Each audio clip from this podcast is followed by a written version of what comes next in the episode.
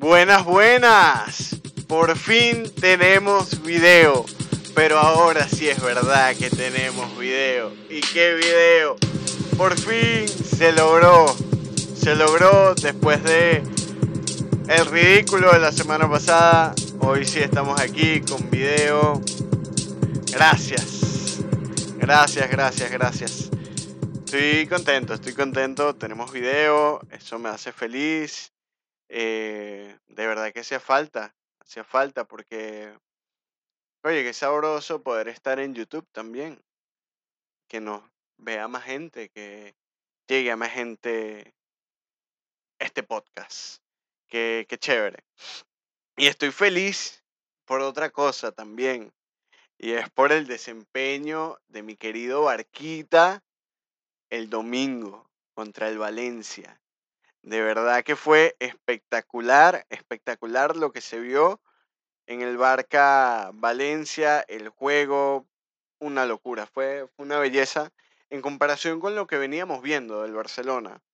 Y mm, con eso voy a arrancar. El Barcelona tuvo dos partidos eh, que en el papel eran complicados esta semana o la semana eh, pasada.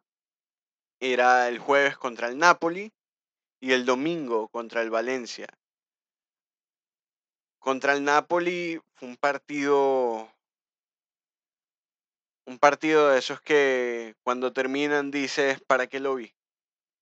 Porque la verdad es que muy, muy, muy decepcionante lo que, lo que se vio en cancha. Un partido que teníamos todo para ganar, excepto goles. Porque el Barcelona tuvo 21 remates, 21 remates, de los cuales 5 fueron al arco y solo hizo un gol. La cantidad de tiros fallados es una estupidez. Empezando por ahí, horrible lo que sucedió en el Camp Nou el jueves. Un Napoli que tuvo cuatro remates, cuatro fueron al arco y metió un gol también. Se empató el partido uno a uno, se terminó. Hay que aclarar que el gol fue por penalti, el del Barcelona. Dejó muchas dudas el Barcelona contra el Napoli. Em, en todas las líneas, realmente. Sí, generó mucho ataque, hay que decirlo, pero ¿de qué te sirve a ti llegar al arco contrario 100 veces en un partido y patear 100 veces y no vas a meter un gol? No tiene, no, no tiene ninguna importancia.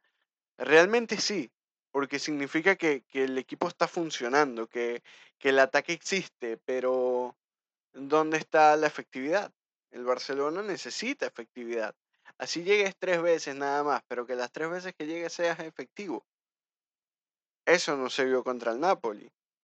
También vimos una defensa mm, que dejó mucho que decir. Eric García eh, genera mucha inseguridad en la, en la defensa del Barcelona. Y la verdad, creo que no está en condiciones eh, aún para, para este tipo de partidos. Creo que todavía le, falta un poco, le falta, le falta fogueo a, a Eric. Pasaron los días del empate, llegamos al juego contra el Valencia, eh, un partido que particularmente o personalmente pensaba que, que iba a estar muy cerrado, que iba a ser un partido complicado, que capaz ni siquiera lo ganábamos. Pero, oh sorpresa, el Barcelona golea al Valencia cuatro goles por uno. Con un triplete de Aubameyang y con un gol de Frankie de Jong. Se vuelve a encontrar, encontrar con el gol. Hacía falta. Y más falta hacía que un delantero tuviese una actuación como la que tuvo Aubameyang eh, en ese partido. El tercer gol fue un remate espectacular de Pedri que iba bastante centrado al arco con mucha potencia y Aubameyang lo toca levemente con la espalda y lo manda al ángulo. Fue una locura el desvío que, que logró Aubameyang en ese, en ese disparo de Pedri. Por eso tiene el hack trick. Em, yo era uno de los que pensaba que el gol era de Pedri hasta que, hasta que bueno, vi bien la repetición. Eh, pero un partidazo, la verdad es que en, en todo, eh, se hizo todo lo que no se hizo contra el Napoli. Funcionó bien, funcionó bien el ataque, funcionó bien el mediocampo, la defensa funcionó bien. Jugó Eric García con Araujo, pareja de centrales, Dest y Alba por las bandas. Em, luego cambiaron a Mingueza, o entró Mingueza en sustitución de Eric García y la defensa se sintió mucho más sólida.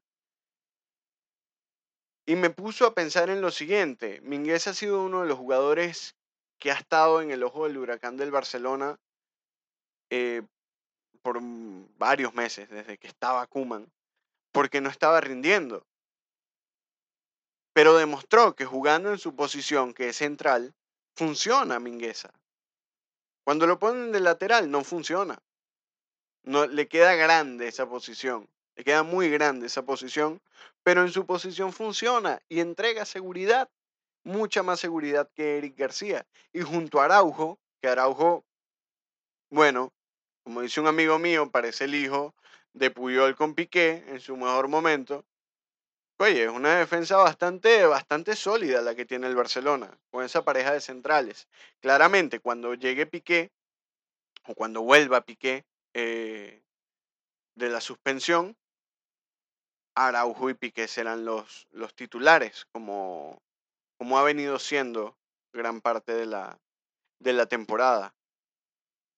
Pero la verdad es que fue un juego, un juego muy bonito, el Barcelona funcionó, se vio que, que sí hay un trabajo, que, que lo que está haciendo Xavi sí está funcionando.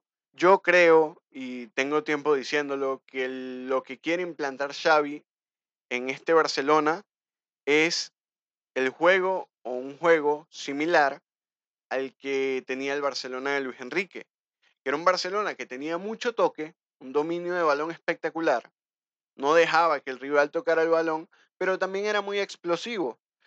Tenía jugadores para ser explosivo y funcionaba muy bien. Este Barcelona tiene jugadores para controlar el balón y para ser explosivo. Yo creo que Xavi lo que quiere lograr es eso, un Barcelona que se asemeje a ese Barcelona imbatible de Luis Enrique. Y creo que va por buen camino.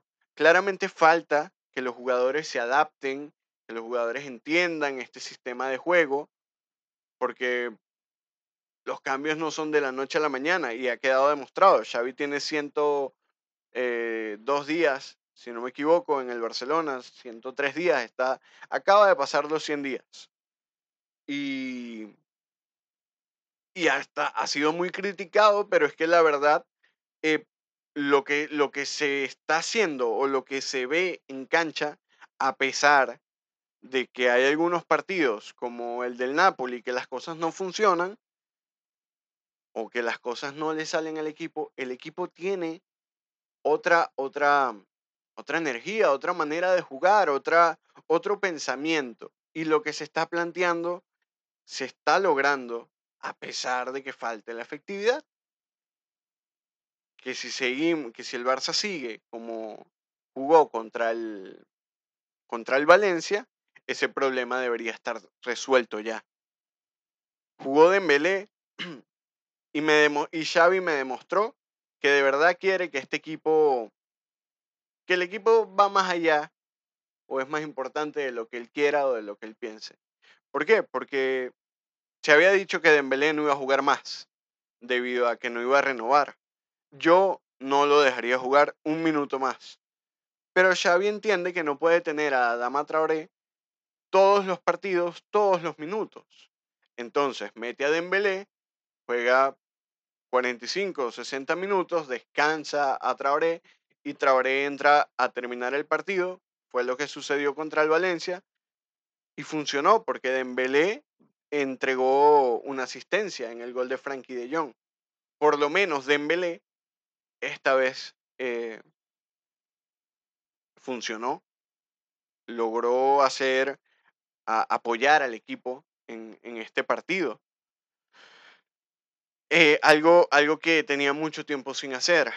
La verdad, Dembélé, bueno, Dembélé es un caso es un caso que genera bastante frustración a los fanáticos y claramente a los dirigentes técnicos del club. Estoy ansioso por saber qué, qué va a pasar este jueves contra, contra el Napoli en su casa. Yo sigo creyendo que fue un error garrafal eh, negociar el empate en el Cap Nou contra un Napoli que, que es un equipo que está fuerte, que está haciendo las cosas bien en Italia. En estos momentos está de tercero en la liga, empatado con el Inter y a dos puntos del Milan, con la misma cantidad de partidos que el Milan, con un juego más que el Inter. Que si el Inter gana el partido para igualar a, nivel de, de cantidad de partidos jugados, debería quedar por encima de estos dos equipos. Así que el Napoli está jugando muy bien. El Napoli está luchando el Scudetto, mientras el Barcelona está luchando por mantenerse en Champions. Es un error o fue un error no haber marcado más goles, no haber salido victoriosos en el Camp Nou. Ahora nos toca ir a Italia a ver qué sucede. Esperemos que jueguen igual que jugaron, eh, que como jugaron contra el Valencia y se pueda sacar el resultado en Italia. Sería bueno, es lo que, lo que todos los fanáticos del Barcelona esperamos. Em, este juego, el juego es el, el jueves 24 de febrero y martes 22 y miércoles 23 tenemos Champions. Que vienen unos partidos interesantes en Champions. La semana pasada tuvimos el Paris Saint Germain contra el Real Madrid, que quedó 1 a 0 con gol de Kylian Mbappé al final del partido en el 93, 94. logró batir el arco, ganaron el partido. Fue, fue un partido, ah, podría decir complicado, pero es que la verdad el, el PSG tuvo el control del balón todo el partido y fue el equipo que generó peligro, porque el Real Madrid se fue con cero remates al arco, que eso nunca había sucedido en Champions. Mientras que el PSG tuvo 21 remates, de los cuales 8 fueron al arco. El PSG tuvo dominio total de la ofensiva en ese partido. Sin embargo, no llegaron los goles hasta el final del partido. Gana el PSG con gol de Kylian Mbappé. Un Kylian Mbappé que, bueno, le quedan los días contados en el PSG y se iría para el Madrid. Eh, yo creo que ese fichaje está más que hecho, aunque leí una noticia eh, hecha por RMC Sport en la que dice que el club parisino estaría ofreciéndole a Kylian Mbappé un contrato extremadamente millonario, porque ya decir un contrato millonario, todos estos jugadores tienen contratos millonarios. Pero sería tan grande que sería el jugador mejor pagado en el mundo y claramente en la historia. Yo creo eh, personalmente que, no hay manera de que retengan a Kylian Mbappé en el, en el PSG. Yo creo que, que no hay dinero que mantenga al francés allí. Em, ya lo lograron en la temporada pasada para que quedara en esta se quedara en esta temporada con el PSG. Yo creo que ya no hay más nada que hacer allí. Sin embargo, bueno, nunca sabe. Estuve leyendo también que según la única manera de que Mbappé aceptara ese contrato es que el, el París se deshaga de algunas estrellas. Lo cual creo que Primero, el París no va a ser. Segundo, no creo que Kylian Mbappé quiera que le saquen de la plantilla a Messi o a Neymar. que son de los jugadores que claramente están hablando. ¿Por qué? Porque si tú eres el mejor del mundo o uno de los mejores del mundo, tú quieres tener en tu equipo a los mejores del mundo para que puedas hacer cosas que en otros clubes no puedes hacer. Porque demostrado está Messi en el Barcelona, una locura, el mejor del mundo, las cosas que hacía espectacular, pero no lograba ganar Champions. Em, la liga, olvídate, ganaron Copa del Rey en el último año de Messi en el Barca, pero hasta allí. ¿Por qué? Porque no tenía jugadores que le rindieran a su nivel o que por lo menos le aportaran lo suficiente para que con su juego se lograran los objetivos que, tenían. Así que yo no creo que esa noticia sea real. Yo de verdad creo que Kylian Mbappé ya tiene un pie en el Bernabéu. Bueno, la semana que viene va a tener los dos porque es la vuelta. Va a estar bonito ese juego. Em, pero bueno, siguiendo con los, con los resultados de Champions, me, dejé llevar. Em, tenemos que el Manchester City goleó al Sporting de Lisboa 5 por 0. El Salzburg quedó empatado con el Bayern Múnich 1 a 1. Me sorprendió, por supuesto que sí. El Inter pierde 2 a 0 contra el Liverpool. Y hoy, esto se está grabando 23.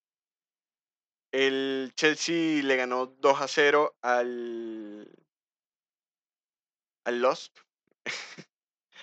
no sé cómo se pronuncia este equipo, es un equipo francés. Y quedó empatado el Villarreal contra la Juventus, 1 a 1, partidazo.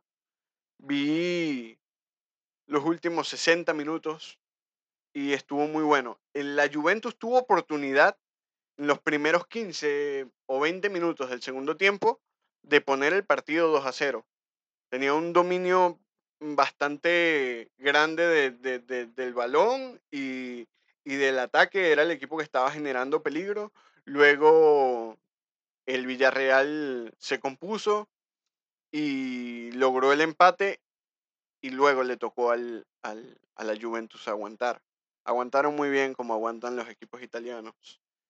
Em, va a estar bonita esa vuelta en, Italia, ya que jugaron en, España.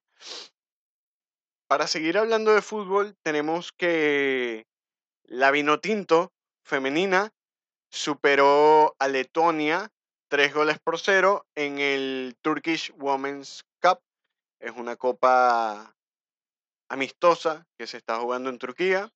Em, con el objetivo de que los equipos de fútbol o las naciones, las selecciones, de fútbol femenino tengan un poco más de, partidos, em, tengan más competición, a pesar de que es amistoso.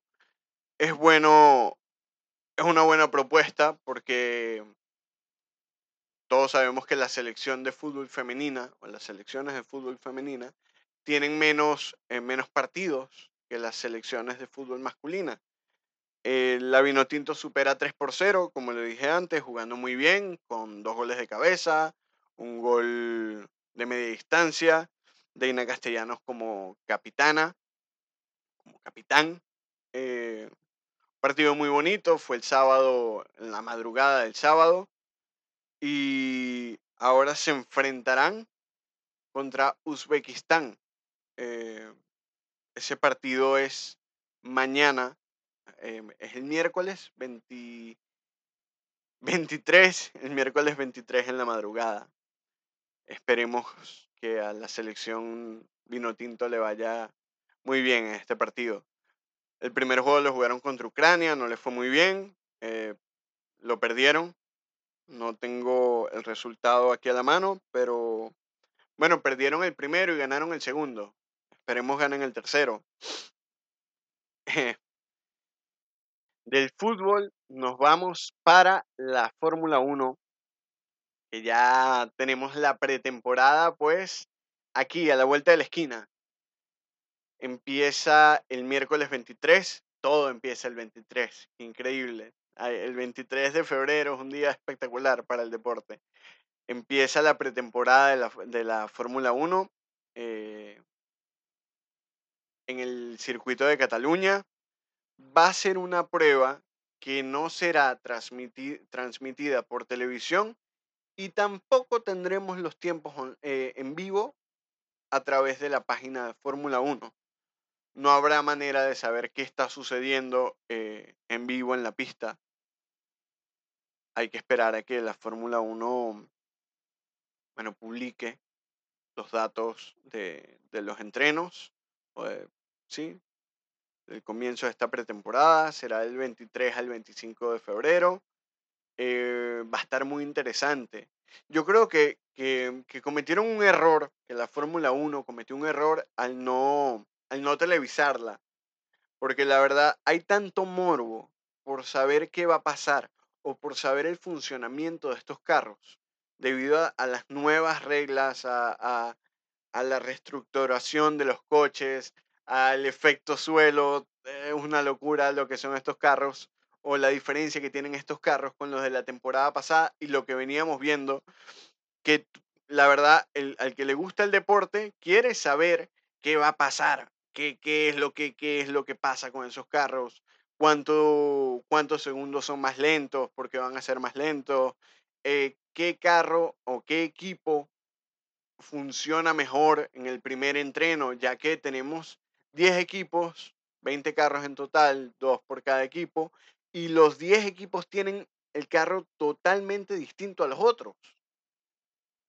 Son carros con diseños muy distintos entre sí. Tú comparas el Ferrari con el Mercedes, con el Red Bull y no tienen nada que ver. Es una locura las diferencias que tienen estos carros. Es impresionante. Y así como estoy yo, sé que hay muchos que quieren saber qué es lo que va a suceder con estos carros. ¿Qué, qué, qué es lo que se traen?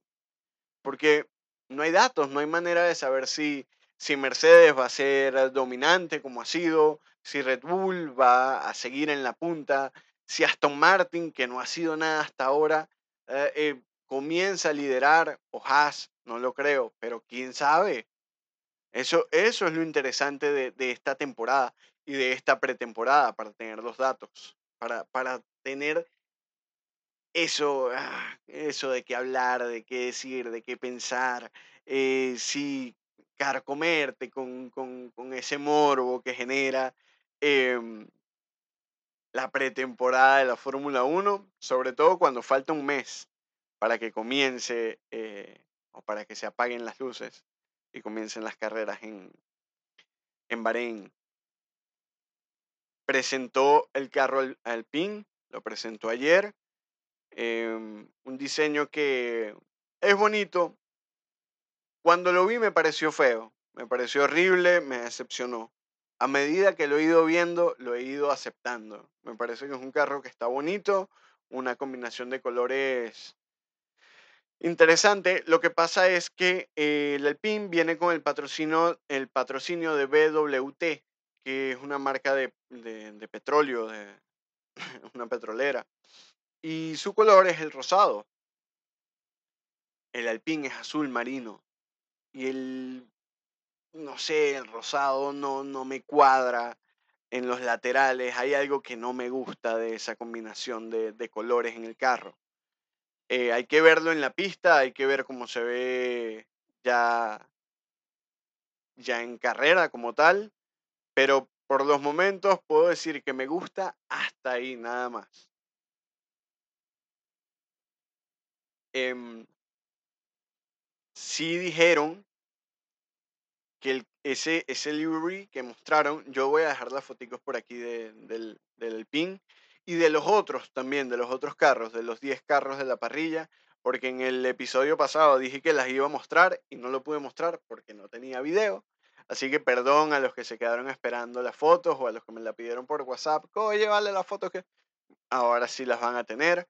El Alpine mostró el livery para toda la temporada, que es el azul con rosado, pero en las dos primeras carreras que van a ser en, los Emiratos Árabes, eh, la primera en Bahrein, la segunda en Arabia Saudita, va a ser un carro con prácticamente todo rosado, precisamente por el patrocinio de BWT, como es una compañía de esta zona del mundo, eh, va a aprovechar sus carreras, las carreras en donde puede ser local para eh, pintar el carro de, de este color.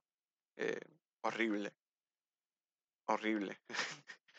La verdad es que no me gusta para nada cómo se ven los carros con, con ese color rosado. Tuvimos el Racing Point hasta el año antepasado, hasta 2020.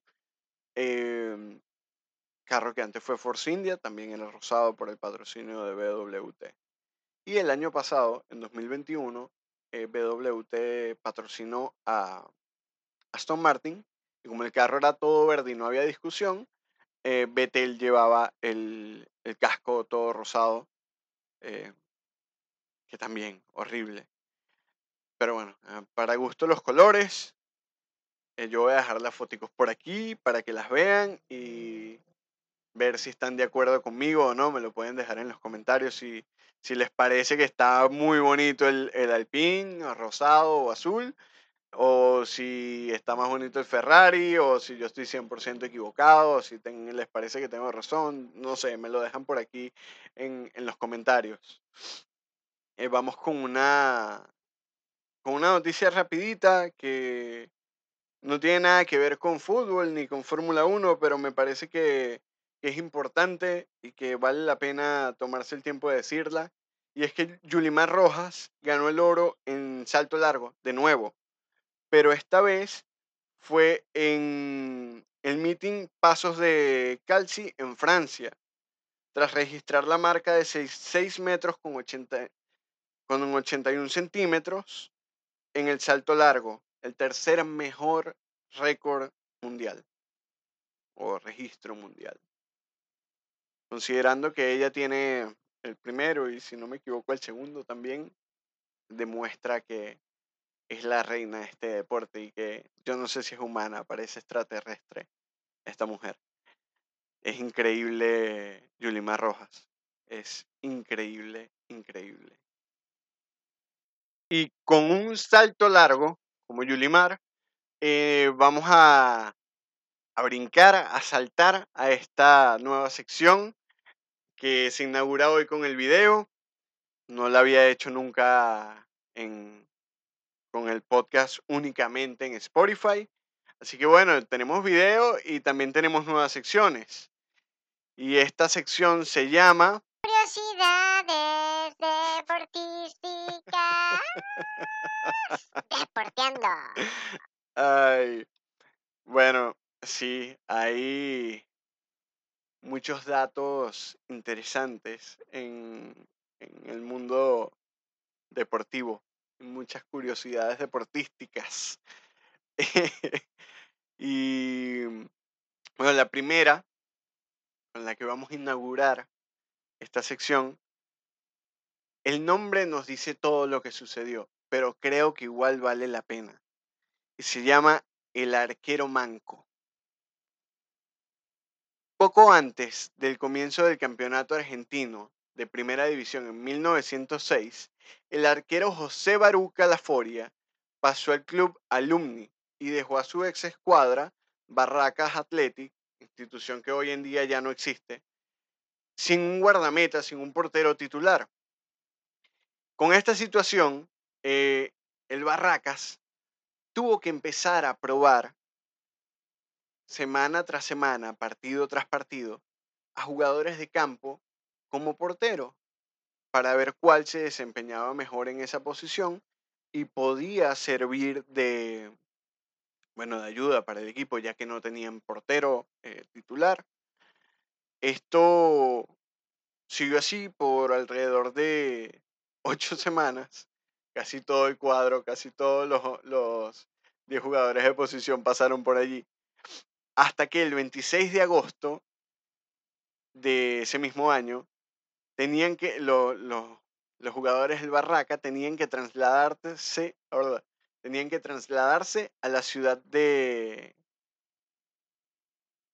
de Campana, situada a unos 60 kilómetros más o menos de Buenos Aires, para enfrentar a Reformer, que era un modesto conjunto integrado por empleados de un frigorífico. Imagínate tú.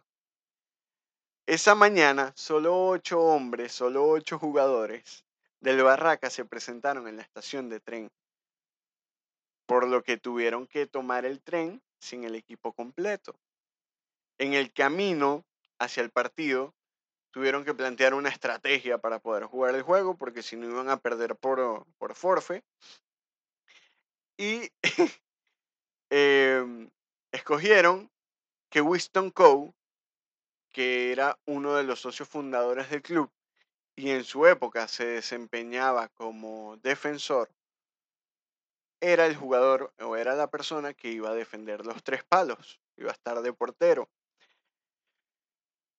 Cosa que no le sirvió mucho al Barracas, ya que perdieron honorablemente 11 goles por cero. Pero según los periodistas, este jugador, Winston Coe, se desempeñó espectacular una presentación preponderante, de verdad que un partidazo, a pesar de que eh, le metieron 11 goles, ya que este hombre no tenía el brazo izquierdo. Y esto me hace pensar en lo siguiente. ¿Qué tan malo tienes que ser como jugador de campo para que con todo y que te falta un brazo, el equipo diga, no, brother, mira, tú voy a portear. Por favor, tú portea. No, que nos van a hacer mil goles porque. No, tú portea. Tú portea. Nosotros nos encargamos de que no te pateen. Eh, tú portea. O era muy malo o estaba en muy mala condición física y la cuestión era, mira, si lo ponemos a correr se nos va a morir el gordo. Así que mejor métete ahí y vamos a ver qué pasa. Porque además, yo creo que para ser portero necesitas cinco cosas únicamente. Tener la vista y las cuatro extremidades.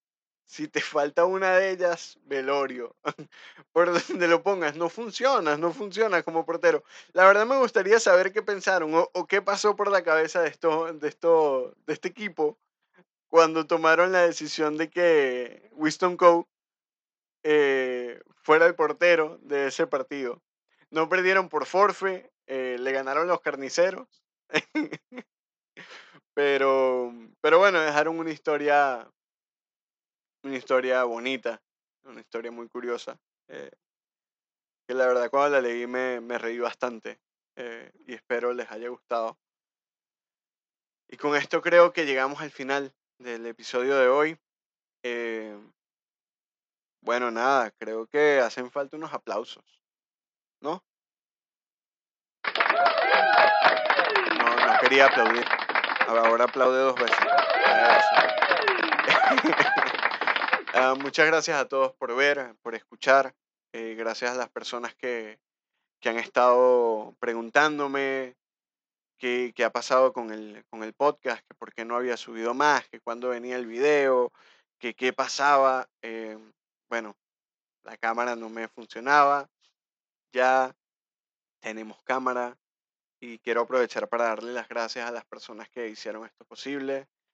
Eh, de verdad que se los agradezco en el Cora y, y bueno, vamos a hacer cosas bonitas y buenas con este, con este equipo que tenemos ahora. Eh, muchísimas gracias y bueno, eh, aplausos, aplausos, de verdad. Muchas gracias. También gracias a mi hermano que me ayudó a setear el estudio. Aquí la pared está vacía todavía. Le faltan ciertas cositas. Ya, en un par de episodios eh, la van a ver distinta. Se está haciendo todo lo que se puede para que, para que quede mejor el lugar. Espero les haya gustado el episodio, espero lo hayan disfrutado. Un abrazo grande a todos. Se me cuidan compártanlo, compártanlo, compártanselo a sus amigos, a su familia, a su novia, a su ex, así sea para que les mente la madre. Pero compartan, me ayudan bastante. Un abrazo, se me cuidan y nos vemos pronto.